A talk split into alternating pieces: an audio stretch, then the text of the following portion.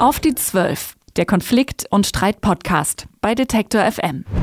Und damit herzlich willkommen zum Podcast Auf die Zwölf, der Konflikt- und Streit-Podcast von Detektor FM. Ich bin Christian Eichler, Moderator bei Detektor FM und bei mir ist wie immer Sascha Weigel, Wirtschaftsmediator. Ja, herzlich willkommen, Christian. Wie geht's dir? Bist du gut reingerutscht ins äh, neue Jahr 2018? Ja, ich bin sehr gut reingerutscht. Mhm. Mit Freunden relativ ruhig, bin auch nicht mehr der Jüngste, aber immer noch mit Spaß dabei und auch zum neuen Jahr dann äh, 2018 steht viel an, vor allen Dingen unser Podcast, mhm. äh, der richtig durchstarten wird und habe ich mich schon drauf gefreut. Ja, habe auch einen drauf getrunken. Ist jetzt schon ein bisschen her, aber interessiert mich natürlich im Hause ähm, eines äh, Wirtschaftsmediators wird viel gestritten an Weihnachten?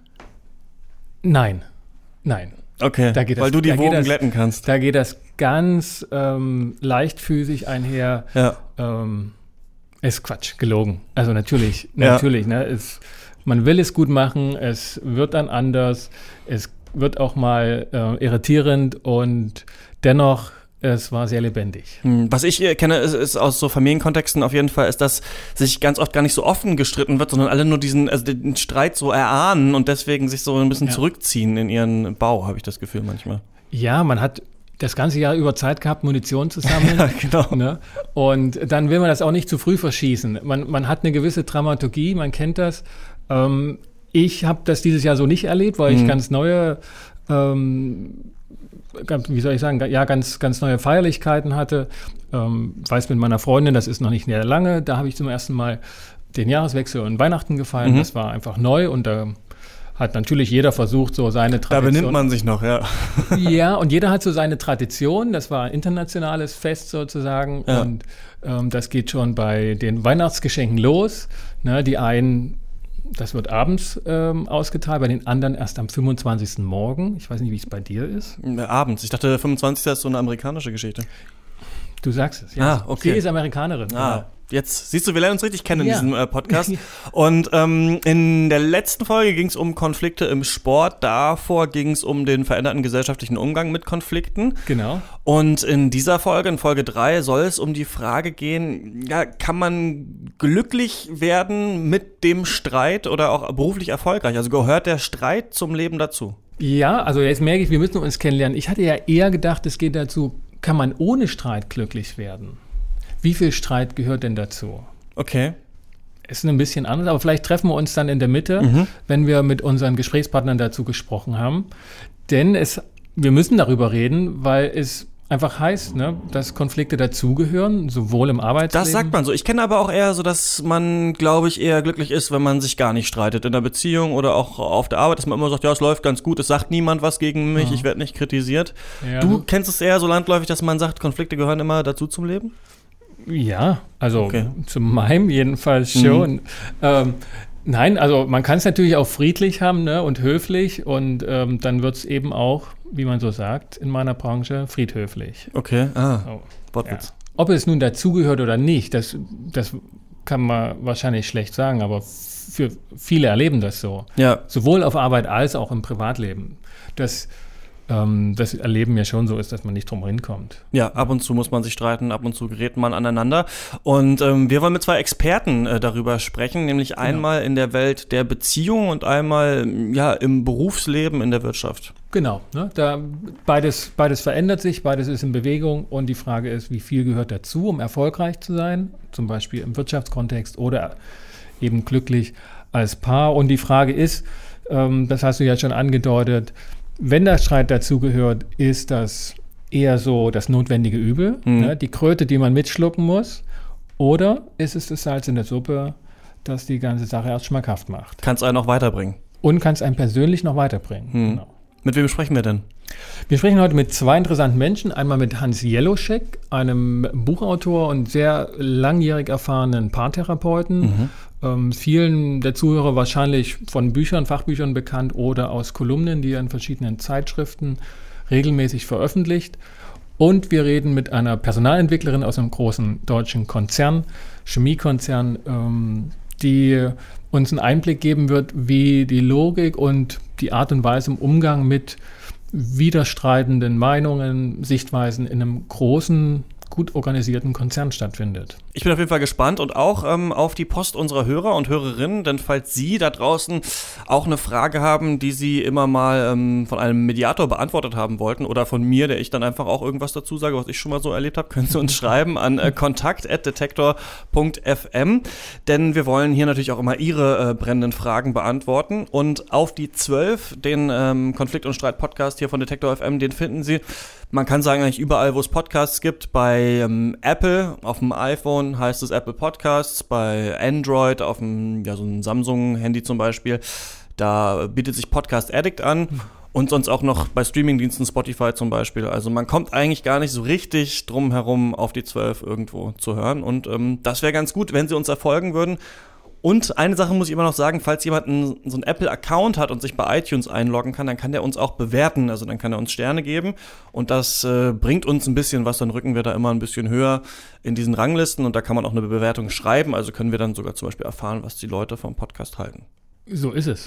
so ist es. Ich war jetzt ganz erstaunt, was es alles schon gibt an Portalen und gibt es da irgendwie einen, einen Blog oder so, der, der, der uns sagt, wie man da vorgeht am besten? Der das schon sortiert. Es gibt ja, ich habe gesehen, etliche Podcasts, die, die aufkommen. Mhm. Das ist eine große Frage eigentlich, so wie die Podcasts sortiert werden. Ne? Klar, das ist so, die, ich würde auch sagen, die Szene wartet immer noch ein bisschen darauf, dass es so eine Art Netflix für Podcasts gibt. Es gibt eben iTunes. Aber das ist auch so ein bisschen altbacken vom Interface ja. her. Also es empfiehlt dir nicht, YouTube zum Beispiel ist aktueller, so was dir ähm, Sachen mhm. empfiehlt. Aber ähm, so, so würde ich einfach sagen, da wo man gerade eh ist, also wer bei Spotify ist, der hört das einfach bei Spotify ja. und wer ein iPhone hat, der guckt bei Apple Podcasts. Ja. Und dann würde ich sagen, ähm, kommen wir zum ersten Gespräch, denn äh, wir haben gesprochen mit Hans Jeluschek. Genau, einem österreichischen Psychologen und Theologen, langjähriger Eheberater mit Sitz in Tübingen, Lehrtherapeut für Transaktionsanalyse und systemisch integrative Paartherapie und erfolgreicher Fachbuchautor, bei dem es rund um das Thema Paarbeziehung geht. Herzlich willkommen, Hans Jeluschek. Ja, hallo. Wir wollen heute zu dem Thema sprechen, glücklich und erfolgreich durch Streit. Ja. Wie viel Streit gehört dazu? Mit Ihnen haben wir langjährige paarberaterische Erfahrung am Telefon. Herr Jelischek, was hat sich in den letzten Jahren geändert? Ja, also es ist so, äh, dass äh, in den letzten Jahren oder auch schon letzten Jahrzehnten äh, sehr viel größere Bedeutung der Qualität der Paarbeziehung äh, zugemessen wurde. Früher war das nicht so zentral wichtig. Da war es wichtig, dass Kinder auf die Welt gekommen sind, dass die beiden gut äh, zusammenarbeiten konnten, aber dass Mann und Frau auf der Ebene des Paares äh, ein Liebespaar sind und bleiben, ja, das war, darauf hat man früher nicht so viel Wert ge äh, gelegt. Aber jetzt so seit den vielleicht 70er, 80er Jahren des vergangenen Jahrhunderts ist das sehr stark in den Vordergrund getreten und ist es nach wie vor. Mhm. Wie, wie, zeigt sich das? Zeigt ja an den Themen, die bearbeitet werden oder an der Art? Ja, es zeigt sich sicher an den Themen, dass wenn Leute in die Paartherapie kommen, es in den wenigsten Fällen, also das spielt schon noch eine Rolle, Probleme mit den Kindern, Probleme mit der Kooperation im Haushalt und so, aber es geht, es ist eigentlich immer das Zentrale, wir zwei als Paar und als weitere Fragen und was heißt das dann für Haushalt, was heißt das dann für Kinder, was heißt das für die Elternrolle. Also das Paar lebt, wenn sie Kinder haben, in einer Elternrolle und das Paar lebt mhm. in einer Paarrolle, ja. Und äh, die, die, die, die Rolle als Paar ist heutzutage immer ausschließlicher die Grundlage dafür, dass die beiden zusammenbleiben und die, dass die äh, Familie und das Paar stabil bleibt. Mhm. Und die Konflikte, die dadurch dann zutage kommen, gehören die dazu? Kann man die vermeiden oder geht es eher darum, sie als Salz in der Suppe zu begreifen? Was ja, es ist sicherlich so, äh, dass da, dass es eine Paarbeziehung ohne Konflikte überhaupt nicht gibt, ja. Äh, mhm. wobei es äh, so ist, ich, spreche da nicht in erster Linie von Streit, ich spreche von Auseinandersetzung. Es braucht also immer wieder dieser Punkt, der ist für mich sehr zentral, nämlich dass in der Paarbeziehung jeder als, als Person, als Individuum das Gefühl hat, er kommt da zur Geltung. Ja, und auf der anderen Seite, dass beide das Gefühl haben, der Zusammenhalt auf der Paarebene ist wirklich stabil. Und entweder haben sie den Eindruck, der, äh, als Paar, jetzt ist unser Zusammenhalt als stabil, äh, als stabiles Paar, unser Zusammenhalt nicht mehr wirklich äh, äh sicher oder äh, sie haben das äh, Gefühl, äh, dass sie, dass äh, einer von beiden oder beide vielleicht zu sehr auch zusammenhängen und, äh, jetzt, und darum äh, die Autonomie die Individualität von einem oder von beiden auf der Strecke bleibt. Darum gehen eigentlich ganz grundsätzlich gesprochen die Auseinandersetzungen und die Konflikte in der Paarbeziehung heutzutage. Mhm wenn ich Sie richtig verstanden habe, gibt es einen Unterschied für Sie zwischen Streit und Auseinandersetzung.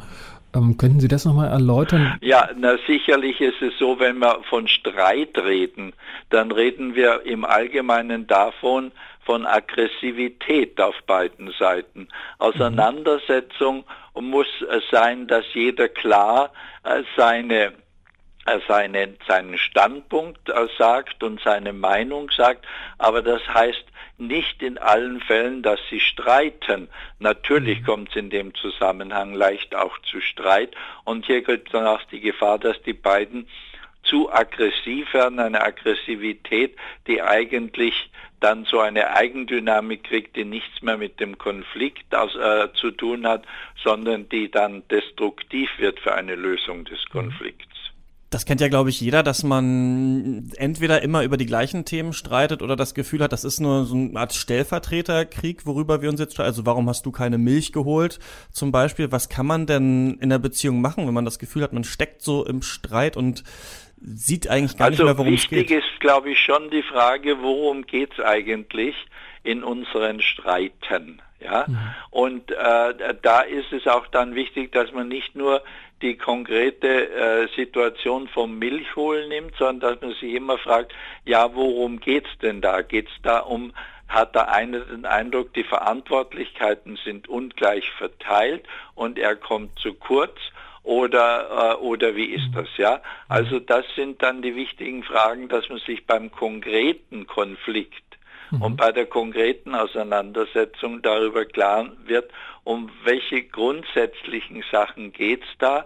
Und unsere Erfahrung ist, dass es immer entweder darum geht, dass einer oder beide zu wenig Autonomie, zu wenig Eigenständigkeit in der Beziehung erleben oder dass beide äh, oder einer von beiden erlebt, dass grundsätzlich der Zusammenhalt mhm. in der, der Paarbeziehung, nicht in der Familie, in der Paarbeziehung, dass grundsätzlich zu wenig dann äh, die, der Einzelne zur Geltung kommt. Mhm. Entweder kommt der Einzelne zu wenig zur Geltung oder es kommt die Bindung zu wenig zur Geltung. Ist das also eine Auseinandersetzung notwendig ist in einer Paarbeziehung und dass die durchaus auch, die kann auch problematisch sein in der, in der Art und Weise, wie sie geführt wird. Und ein Streit, da würde die da würde die Bindung als solches und dass der Zusammenhalt als solches in Frage gestellt werden. Nee, da, auch, auch in Auseinandersetzungen, die ohne äh, eigentlichen Streit erfolgen, auch mhm. da wird die Paarbeziehung äh, in Frage gestellt. Auch da wird die Bindung aneinander in Frage gestellt, weil es ja dann immer um die Frage geht, komme ich genügend zum Zug und ist genügend Bindung in unserer ja. Paarbeziehung. Also es ist immer eins von beiden, ja, mhm. und das muss man eben dann konkret schauen, um was geht es in dieser konkreten Auseinandersetzung. Und, und das muss ich, muss ich auch selber als derjenige, der im Streit oder in der Paarbeziehung bin, das muss ich selber für mich überprüfen, was bei mir Das muss ich erstens selber für mich überprüfen mhm. und das muss auch das Paar wechselseitig immer wieder überprüfen, worum geht es uns denn eigentlich und was ist denn eigentlich unser Problem. Denn es braucht eine gewisse Gemeinsamkeit einer Problemsicht, ja, mhm. damit ein Problem auch gelöst werden kann. Ja. Wenn ich überhaupt das nicht als Problem erlebe, was mein Partner als Problem erlebt, werde ich wahrscheinlich auch nicht so bereit sein, das wirklich zu verändern. Wenn ich es nur um des anderen willen und weil, obwohl ich überhaupt kein Problem darin sehe, äh, verändern will, ist es meistens eben, äh, das ist keine ausreichende Motivation für eine nachhaltige Veränderung. Also wenn beide das gleiche Problem sehen, ist es schon mal gut wenn beide äh, also das, äh, das gleiche Problem in den Grundstrukturen sieht. Wenn ich jetzt entweder der Meinung bin, es herrscht zu viel Harmonie und zu wenig Auseinandersetzung, da fehlt mir was in der, in der Paarbeziehung, oder wenn ich der Meinung bin, es ist zu viel und wir streiten uns nur noch, was würden Sie mir empfehlen, so als wie soll ich vorgehen? Was wäre ein guter erster Schritt für mich? Also ein, ein guter erster Schritt ist wirklich, dass ich mal klar meine Position äh, erkenne und sage und dass ich auch äh, die, die, die, also die Position des Partners in dem Sinn akzeptiere, dass er da ein Problem hat, dass das ein Problem ist und dass das recht gegenteilig von meiner Problemdefinition ist. Wenn wir das mal sehen, dann kann ein Gespräch anfangen, wie wir uns einander annähern können. Der andere, ich muss davon ausgehen, dass der andere die Dinge anders empfindet. Was ich als genügend mhm. Bindung erlebe zum Beispiel, ist dem anderen zu wenig äh, Bindung. Was, er da, was ich als zu viel äh, von, von Bindung erlebe, das vielleicht für den anderen nicht so. Und da ist die Frage, wie kann ich da mhm. dem anderen entgegenkommen, dass er auch sein Bedürfnis, also auch zu seinem Bedürfnis kommt. Mhm. Kann es nicht aber auch sein, dass ich mich äh, über die Milch streite und wir haben gar kein tieferlegendes Problem, sondern es geht wirklich nur um die Milch und das ähm, ist dann einfach so? Denn manchmal ist ja so, dass man aus einem kleinen Streit dann auf einmal so ein tieferes Problem sucht, was vielleicht gar nicht da ist. Ja, also es ist halt so, ich meine, ja, mit, mit solchen äh, Problemen, äh, wo, wo gar kein tieferes Problem dahinter ist, habe ich in der Paartherapie meistens gar nichts zu tun, denn da ist es in aller mhm. Regel so, dass sich die schnell darüber einigen können, wie sie, da, wie sie da jetzt verfahren. Ja. Aber ja? wenn es immer wieder also, um die Milch geht, dann ist wahrscheinlich was anderes im Argen. Ja, also entweder, also ja, genau, man muss sagen, wenn sich solche typischen Situationen immer wiederholen, mhm. dann liegt etwas Tieferes dahinter. Ja. Wenn äh, solche Situationen gerade halt mal vorübergehend sind, ja, und man sich schnell einigen kann oder auch die Unterschiedlichkeit in der Nichteinigung akzeptieren kann, dann ist es kein ernsthaftes Problem. Mhm. Vielen Dank. Das ist hilfreich. Herr Jelischek, ich kann Ihnen versichern, ich werde mich mit der Milch und Christian Eichler auseinandersetzen, was dahinter steckt. Und ich fand es einen sehr interessanten Punkt, den Sie gesagt haben, so aus, aus Mediatorensicht. Der erste Schritt besteht darin, Position zu beziehen und, und klar zu werden. Ja, der erste Schritt besteht darin, dass ja. ich überhaupt einmal erkenne, was ist mir wichtig. Und der zweite Schritt äh, ist, dass ich dazu stehe, dass mir das wichtig ist, hm. dass ich das nicht mir selber gegenüber abwerte.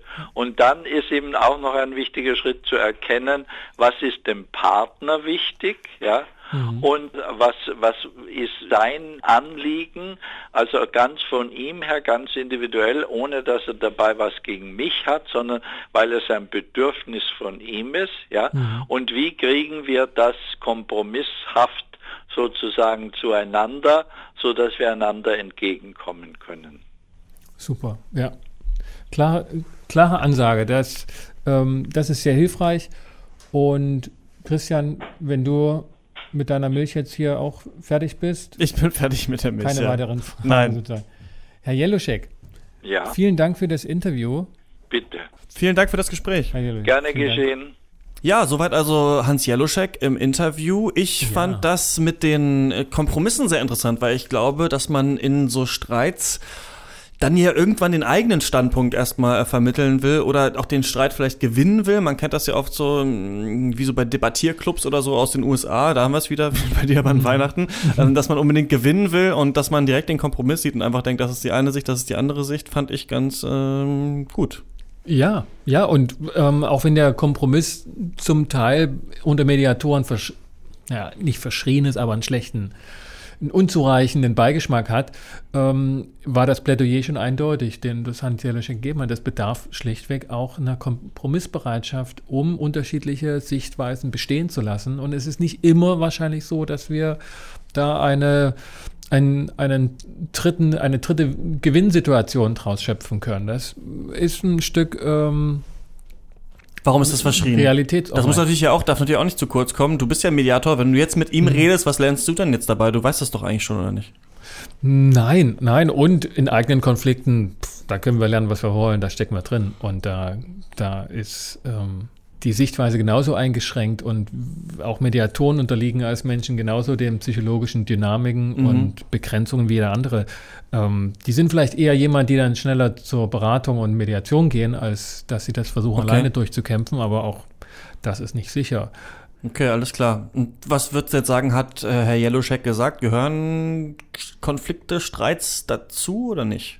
Ja, seine, seine interessante Differenzierung war Streit und Auseinandersetzung. Ja. Und Auseinandersetzung gehört dazu. Ähm, es geht nicht ohne, weil, das hat er ja schön deutlich gemacht, dass über die Zeit immer wichtiger geworden ist, dass die Paarebene funktioniert mhm. und, und an Bedeutung gewinnt und es weniger darum geht, dass man ein gutes Team ist, das jetzt ein Kind großziehen kann. das kennt man noch so ein bisschen von den Großeltern, oder? Da geht es nicht so viel darum, wie funktionieren wir noch als Paar. Da geht es nur darum, ja. wer macht was, wer macht den Abwasch, wer kocht, wo fahren wir in Urlaub hin. So, das wird alles durchgetaktet, aber ja. ja. Ja, und ne, das, das scheint wirklich mehr in den Mittelpunkt gerückt zu sein. Und er meinte, Paare bleiben zusammen, wenn sie als Paar zufrieden sind. Mhm. Und das ähm, hat Rückwirkungen für, für die Bearbeitung von Konflikten oder beziehungsweise von Auseinandersetzungen. Und ja, wenn ich es so richtig verstanden habe, du hast das ja auch, ähm, warst ja mit dabei gewesen, mhm.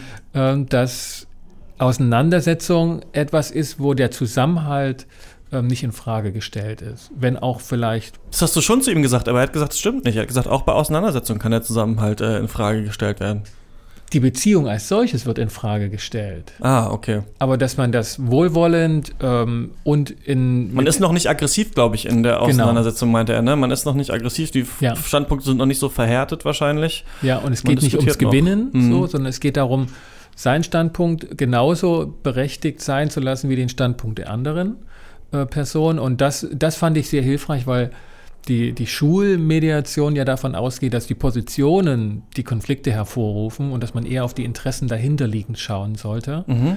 Ähm, und Herr Jeleschek meinte ja, es ist gut am Anfang in der Paarbeziehung erstmal überhaupt zu klären, was ist meine Position, was ist mhm. mir wichtig.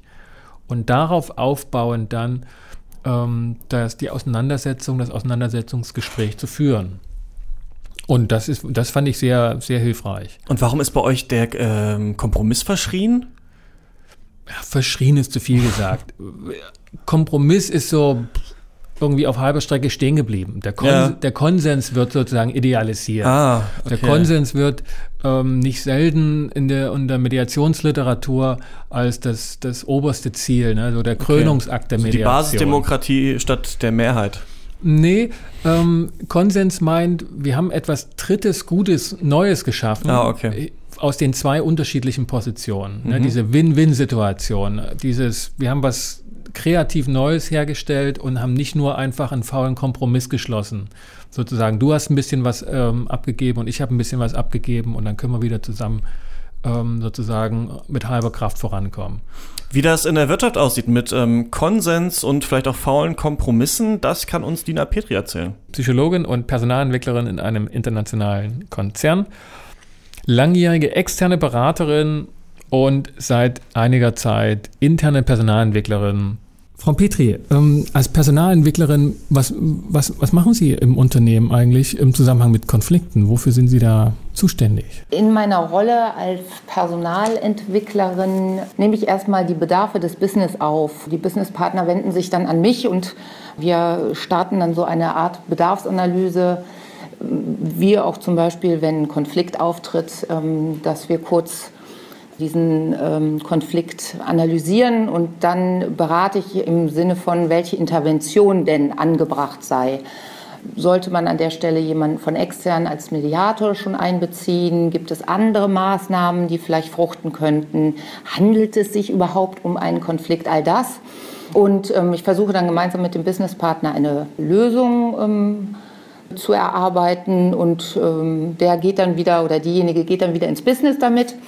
Und diese Intervention wird dann eingeleitet. Und äh, meistens werden auch die Führungskräfte dann natürlich mit so an Bord genommen. Und ja, so funktioniert das. Also das ist eine meiner Aufgaben, unter anderem. Das heißt, wenn wir wissen wollen, wie der Umgang mit Konflikten in der Arbeitswelt ist, ähm, dann sind Sie die richtige Ansprechpartnerin als Personalentwicklerin. Und deshalb gleich die, die Frage, wie, wie, ist denn, wie, wie ist denn der Umgang mit Konflikten in Unternehmen? Wird das so direkt angegangen oder wie ist so die, die Umgangsweise? Wenn Sie sagen direkt, dann kann ich das bejahen im Sinne, wenn schon die Tassen durch die Gegend fliegen und äh, der Konflikt ganz offen auf dem Tisch liegt. Also im Sinne von, die reden nicht mehr miteinander und der Manager oder die Führungskraft äh, langsam äh, kalte Füße bekommt, weil die Performance nicht mehr stimmt im Team ähm, oder halt auch er entsprechend nicht mehr abliefern kann. Ja, dann würde ich sagen direkt. Aber ähm, wie Sie das auch schon hören, für mich fangen die Konflikte viel, viel früher schon an. Also das, was wir halt mitkriegen oder was an mich getragen wird, dann ist meistens schon das Kind in den Brunnen gefallen. Und da ist dann meistens auch eine Intervention notwendig von außen äh, im Sinne einer Mediation, weil die Fronten so verhärtet sind. Ja. Und wenn Sie, wenn Sie sagen, für Sie geht das schon viel früher los, dann wird dann wahrscheinlich auch anders damit umgegangen. Wann, wann, wann, wann schärft sich denn Ihr Blick? Und wann werden ja. Sie aktiv mit welchen, Sie sagen, Interventionen? Also in der idealen Welt ähm, rate ich, oder ich rate grundsätzlich, aber die ideale Welt sähe halt so aus, dass Führungskräfte schon ja frühzeitig ihre Sensoren dahin entwickeln, um diese Stimmung im Team abzuholen, auch durch regelmäßige Feedback-Schleifen und eine Teamkultur entwickeln, wo ja Diversity, das heißt Unterschiedlichkeiten, Unterschiede geschätzt werden, wo unterschiedliche Perspektiven ganz normal angesprochen werden. Also ich spreche da von einer produktiven Fehlerkultur, das Feedbackkultur, das gehört alles hinzu, um Konflikte letztendlich dann auch zu vermeiden, beziehungsweise diese so zu nutzen, dass sie produktiv sind. Sie würden auch sagen, Sie sagen jetzt gerade verhindern, aber eigentlich äh, meinen Sie, und das ist ja auch so ein bisschen die Frage, die wir uns in dieser Ausgabe stellen, Konflikte können auch was Positives haben, auch in Unternehmen. Wenn wir von den Konflikten im Sinne von Meinungsverschiedenheiten, Auseinandersetzungen, Aneinanderreiben ähm, sprechen, dann auf jeden Fall. Also ähm, ich würde sagen, ich würde es eher betiteln, das Wertschätzen von Unterschieden, also das Wertschätzen von unterschiedlichen Meinungen. Und für mich ist es für innovatives Denken also das ähm, berühmte Thinking out of the box ist es äh, essentiell, dass diese Wertschätzung immer wieder gelebt wird. Die Führungskraft sollte das Team unterstützen, diese Unterschiede und diese Vielfältigkeit ähm, vollständig zu nutzen. Und ähm, dann können diese Art von Konflikte auf jeden Fall dazu beitragen, aus meiner Sicht. Und ich erlebe das auch immer wieder so. Und können. Sie aus Ihrer Erfahrung jetzt auch als ex externe Beraterin, die ja auch mhm. mit solchen Prozessen dann zu tun hatte, über die Zeit sagen, da hat sich was verändert oder ist es letztlich doch immer noch genauso, wie das auch früher war? Wir haben heute noch das zweite Interview gehabt mit ähm, Hans Jeloschek, der das aus privaten Paarbeziehungen ge ge geschildert ja. hat, dass sich da entscheidend was geändert hätte und hat, seiner Erfahrung nach. Können Sie das ähnlich feststellen im Berufsleben?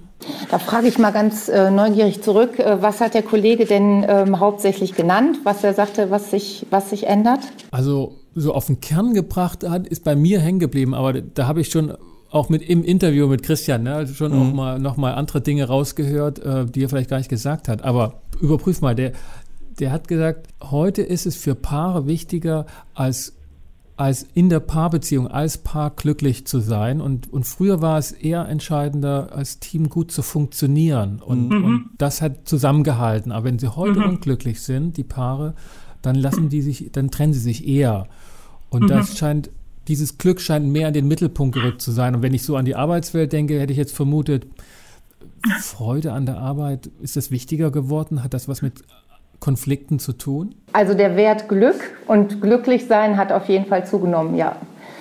Also das würde ich so unterstreichen. Also insofern kann man da schon Parallelen auch aufziehen. Ähm, äh, wir sprechen immer über die Generation Z und Y und darüber, dass sich das dass die so anders ist und so. Ich bin da ein bisschen anderer Meinung. Ich glaube nicht, dass die so anders ist. Ähm, die anderen Generationen wollten sich auch selbst bestimmen und ähm, sich selbst organisieren und äh, sind äh, hochmotiviert zur Arbeit gegangen und haben auch als Ziel gehabt, ähm, glücklich und erfolgreich zu sein. Und, ähm, und auch, also dieses, dieses Selbstbestimmen war sicherlich auch in meiner Generation und davor auch mit ein Motivator, sagen wir mal so, ein innerer, ein innerer Motor. Ähm, die jetzige Generation kann sich das gut erlauben, weil sie einfach ähm, für sich erkannt hat, äh, wir können das von den Unternehmen also äh, fordern. Der Bewerbermarkt hat sich gedreht, Fachkräftemangel, aber auch Generationen, die nachkommen, die fordern das ein und, ähm, und denen ist ihr Glück äh, in der Arbeit oder ihre Zufriedenheit sehr, sehr wichtig. Also insofern würde ich sagen, da hat sich was etwas entsprechend auch entwickeln in Organisationen. Was ich allerdings auch beobachte, ist ähm, die Bereitschaft meines Erachtens über, ja, über andere Perspektiven zu sprechen. Und das ist für mich sehr, sehr wichtig, wenn es um Konflikte geht. Denn der nickt der Kollege Christian Eichler. Ist das, ist das richtig gedeutet? Ist das so für dich?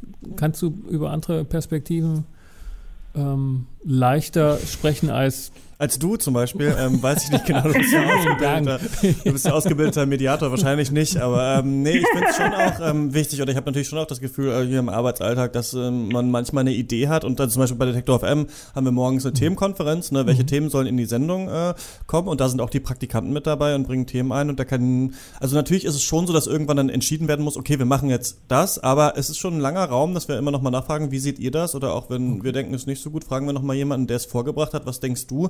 Und das, finde ich, ist schon gut für das Arbeitsklima mhm. auf jeden Fall. Also Leute nicht so äh, abzuwatschen dann, ja. Da kann ich auf jeden Fall mich mit identifizieren, ja, ja wie schon sagen. Ja, auch, auch diese Methodik des zirkulären Fragens. Ne? Was würde dein Nachbar sagen, wenn deine Schwester, ähm, dem Bruder und so weiter? Das ist sowas, was, ähm, wo dann jeder lacht, aber jeder weiß auch, was damit gemeint ist. Ne? Mhm. Ähm, das war früher nicht so. Also diese, diese Coaching-Haltung dahinter. Ähm, die wird schon besser akzeptiert oder wird auch angewandt. Also selbst bei Führungskräften, alteingesessenen Führungskräften, die wissen, was das damit auf sich hat. Genau, aber also mir wäre es nochmal auch wichtig, weil Sie sagen, können Konflikte denn auch positiv sein? Ähm, nochmal ganz deutlich zu machen, also es gibt Konflikte, die betreffen die Gefühlswelt so stark, dass da gar nichts mehr möglich ist. Da ist dann eine Blockade, da passiert gar nichts mehr. Ne? Dann sprechen die Personen nicht mehr zusammen. Da ist auch keine Entwicklung mehr im Team fähig, äh, ähm, möglich. Ne, das ist auch zum Glück der Mediatoren, ne, sonst hätten die keinen Job. Und da finde ich es halt sehr, sehr wichtig, ähm, ein Knack, also ein Ansatzpunkt ist halt dieses Perspektivenwechsel. Und als Coach habe ich da immer mit den unterschiedlichen Brillen gearbeitet. Ähm, um das zur Analyse zu benutzen. Denn eine Analyse bedeutet immer den Abstand auch einnehmen. Also zu sagen, komm, gucken wir uns das doch mal aus unterschiedlichen Perspektiven mit einem Abstand an. Also was macht das mit dir im Inneren? Was macht das, was könnte das mit dem anderen machen? Warum passt das nicht zusammen? Und, und da haben wir jetzt wieder das Positive. Wie könnte man diesen Konflikt positiv bewerten? Also was kann da Positives bei rumkommen? Äh, was könnte man daraus lernen. Da ist die Sichtweise von außen dann hilfreich, ne? oder auch die Unterstützung ja. von außen. Sie haben ja über ähm, ja, präventive Konfliktbearbeitung oder Vermeidung äh, schon gesprochen. Ja. Könnten Sie es nochmal ausführen? Was ist da gemeint mit Feedback-Schleifen? Wie kann das aussehen? Worauf müsste ich achten jetzt als Chef zum Beispiel? Grundsätzlich sollte eine Führungskraft darauf achten, den richtigen Rahmen den Mitarbeitern zu geben. Und egal welchem Führungsstil sie unterwegs sind, ob sie jetzt in einem ja, eher konservativen Führungsstil unterwegs sind oder in einem agilen und wie die ganzen Modeworte um Führung auch heißen mögen, der Rahmen ist für den Mitarbeiter sehr, sehr wichtig. Und da geht es um, um diese vier Seiten. Die Sinnhaftigkeit der Arbeit muss da sein. Also als Chef muss ich darüber sprechen, was haben wir für Ziele, wo wollen wir hin, warum tust du das eigentlich hier, was du tust, ähm, was ist dein Mehrwert in dem Team, was macht das Team dann über die Rollen und, Verantwortlichkeiten natürlich alles klären und über die Interaktion. Wie gehen wir miteinander um? Wie gehen wir mit anderen Teams um? Wie gehen wir mit unseren Kunden um? Und welche Prozesse haben wir? Also haben wir einen Entscheidungsprozess, haben wir einen Innovationsprozess, welche Prozesse stehen uns zur Verfügung, welche Tools, also welche Werkzeuge stehen uns zur Verfügung. Und äh, es heißt, und das ist auch schon ja, in vielen Studien belegt worden, wenn dieser Rahmen stimmt und auch immer wieder aufgearbeitet wird, wenn jemand Neues reinkommt, wenn jemand weggeht, wenn irgendwie eine neue Aufgabe ähm, aufs Team zukommt, wenn dieser Rahmen geklärt ist, dann ist die sogenannte Storming-Phase, also diese Phase des Teams, wo es Unruhen gibt und auch Auseinandersetzungen und Konflikte, sehr viel abgeschwächter. Und äh, deswegen würde ich ja gerne Zusammenhang herstellen. Also wenn die Führungskraft wirklich dafür sorgt, werden weniger Konflikte im Team sein, aber dafür wertschätzende, wertschätzender Umgang mit, mit der Vielfältigkeit im Team. Ne? Der eine kann das, der andere kann das, ähm, komm, lass uns das doch zusammentun. Und dann wird das nicht als etwas ähm, Gegenläufiges erlebt, sondern als etwas, was ich ergänzen kann. Also das würde ich Ihnen als Chef empfehlen. Und, und, und für, für Führungskräfte oder für Vorgesetzte sind also Konflikte dann aus dieser Perspektive ein, ein Zeichen, äh, nochmal zu schärfen, diesen Rahmen, nochmal deutlich zu machen oder nachzufragen, ob da was fehlt und nicht zu glauben, die wollen, die arbeiten gegen mich als Chef und machen mir das Leben schwer, weil die sich da im Team also die Köpfe ja. einschlagen. Da sprechen Sie einen wichtigen Punkt an. Das hatte ich am Anfang auch noch mal so im, beiläufig so erwähnt. Es geht ja bei Konflikten um wirkliche ähm, Angstgefühle ne, und ähm, teilweise auch Inkompetenzgefühle. Also ähm, ich, ich denke, dass es für viele einfach auch eine sehr, sehr große Herausforderung ist, in dieser komplexen und sehr schnell wandelnden Zeit, das auszuhalten. Also wir sprechen dann von Ambiguitätstoleranz, ja, also das Unvorhergesehene aushalten. Klar, bei Konflikten weiß man nicht, in welche Richtung das führt. Also es ist auch ganz oft die Angst dahinter, ähm, das wird noch schlimmer, wenn ich das jetzt aktiv, proaktiv angehe und vielleicht hier klären möchte, dann wird es noch schlimmer ja, das ist schwer, das auszuhalten. Okay, das ja. heißt, es kann sich, kann sich keiner zurücklehnen. Weder die Teammitglieder, die im Konflikt sind, können behaupten, da ist halt der, der Chef dran schuld, weil der nicht seinen Sinn vermittelt hat. Noch ja. kann der Chef sich zurücklehnen und sagen, ja, das sind halt die, die Charaktere in meinem Team, da kann ich jetzt auch nichts machen, ähm, sondern jeder ist da gefordert. Das habe ich jetzt so rausgenommen.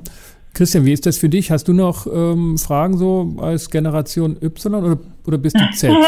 äh, Z bin ich glaube ich nicht mehr. Ich glaube, Z sind immer die, die mit Snapchat schon irgendwie in, auf dem Schulhof äh, unterwegs waren. Das äh, bin ich nicht mehr. Ich verstehe ab äh, bis Instagram verstehe ich und äh, dann ab Snapchat verstehe ich nicht mehr, was okay, es geht. Cool. Genau. Also ich habe ich hab was mitgenommen auf jeden Fall, ja.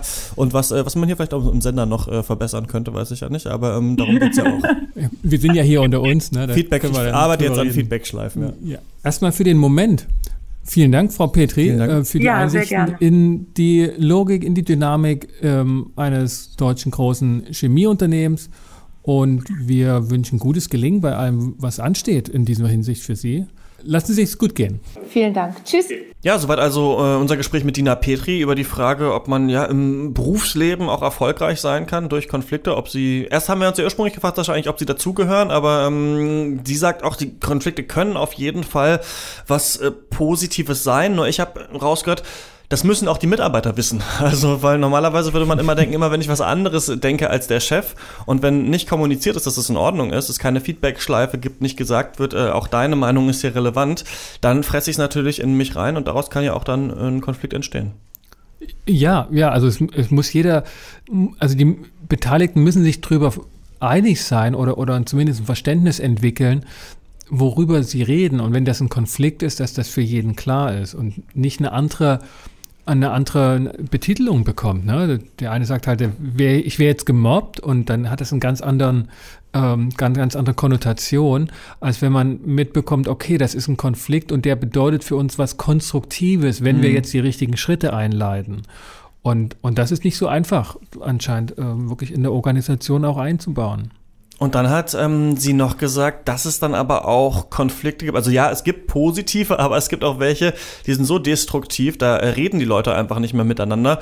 Und dann ähm, muss man wohl einen Dritten zum Beispiel einschalten. Und ähm, da muss ich jetzt an Hans Jeluschek denken. Der hat ja gesagt, dass es diesen Unterschied gibt in Beziehung zwischen Auseinandersetzung und Streit. Und im Streit kommen die Beziehungspartner schon mit Aggression rein, dass es eigentlich quasi alleine gar nicht mehr so gut lösbar ist. Ja, das ist eine schöne Parallele, die du aufmachst, dass man sagen könnte, okay, es gibt auch so etwas zu differenzieren in der Organisation. Also sie sprach ja davon, auf der einen Seite, Konflikte haben was Konstruktives, fordern Perspektivwechsel, das kann Kreativität und Innovation fördern. Und dort hat der Konflikt was Positives. Und auf der anderen Seite meinte sie nicht, dass der Konflikt destruktiv ist, so hatte ich sie nicht verstanden, sondern mhm. dass die Parteien so blockiert sind, weil ja. sie in ihren Emotionen so betroffen sind, dass sie sprachlos werden und das nicht allein auflösen können.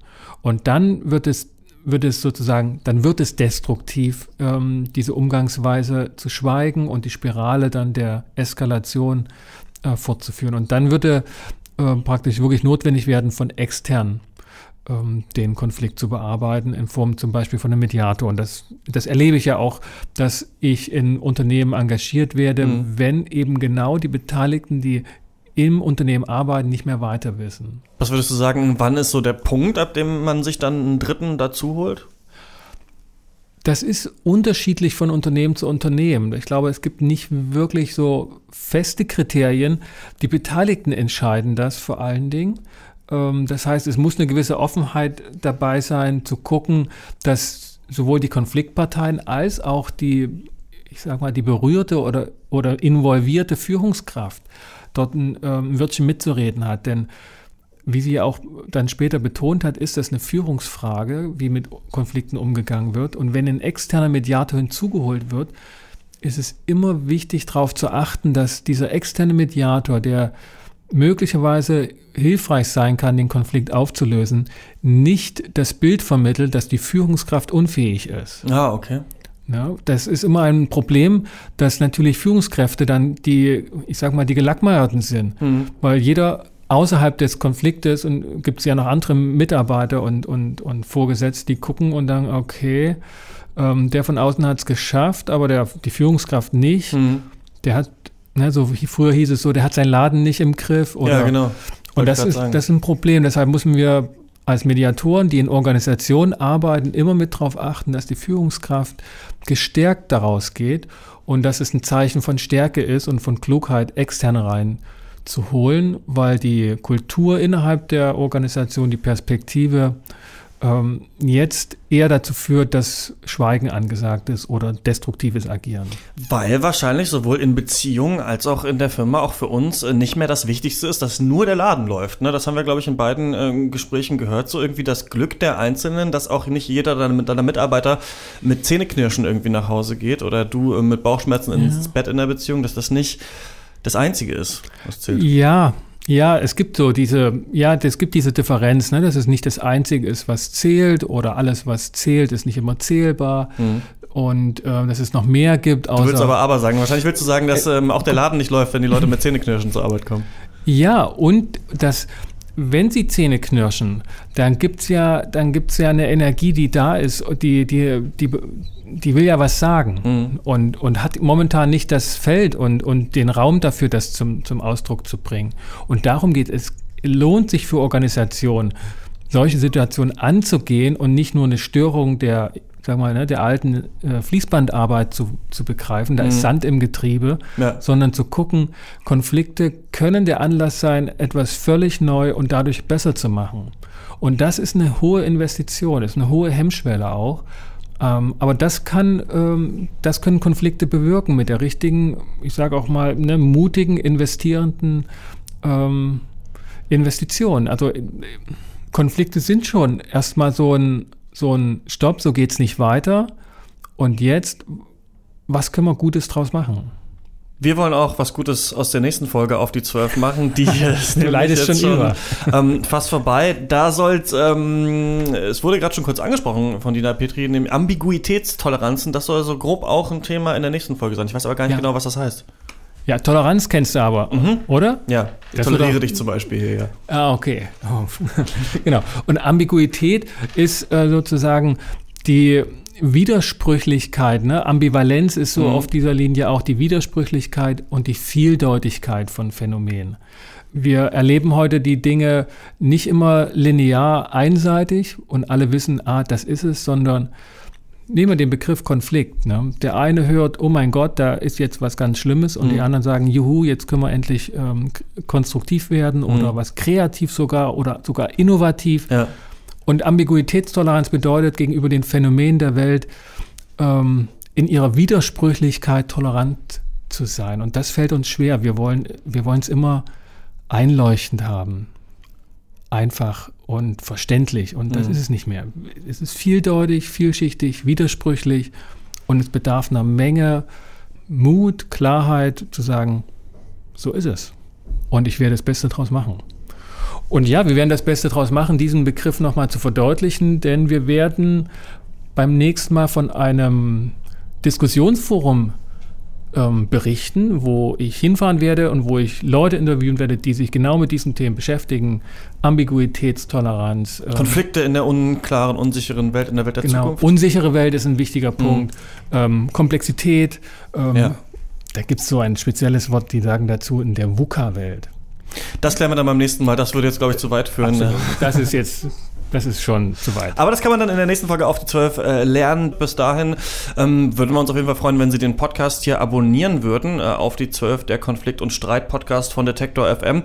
Gerne ähm, der Aufruf auch nochmal an Sie da draußen. Schicken Sie uns gerne Ihre Konflikte, Ihre ähm, Probleme. Dann können wir darauf mal eingehen, vielleicht eine Folge drum stricken oder einfach mal sagen, ähm, gerade hier mit Sascha Weigel ist ja Mediator. Du weißt ja, wie man vielleicht dann ähm, weitermachen kann, wenn man auf so Konflikte stößt.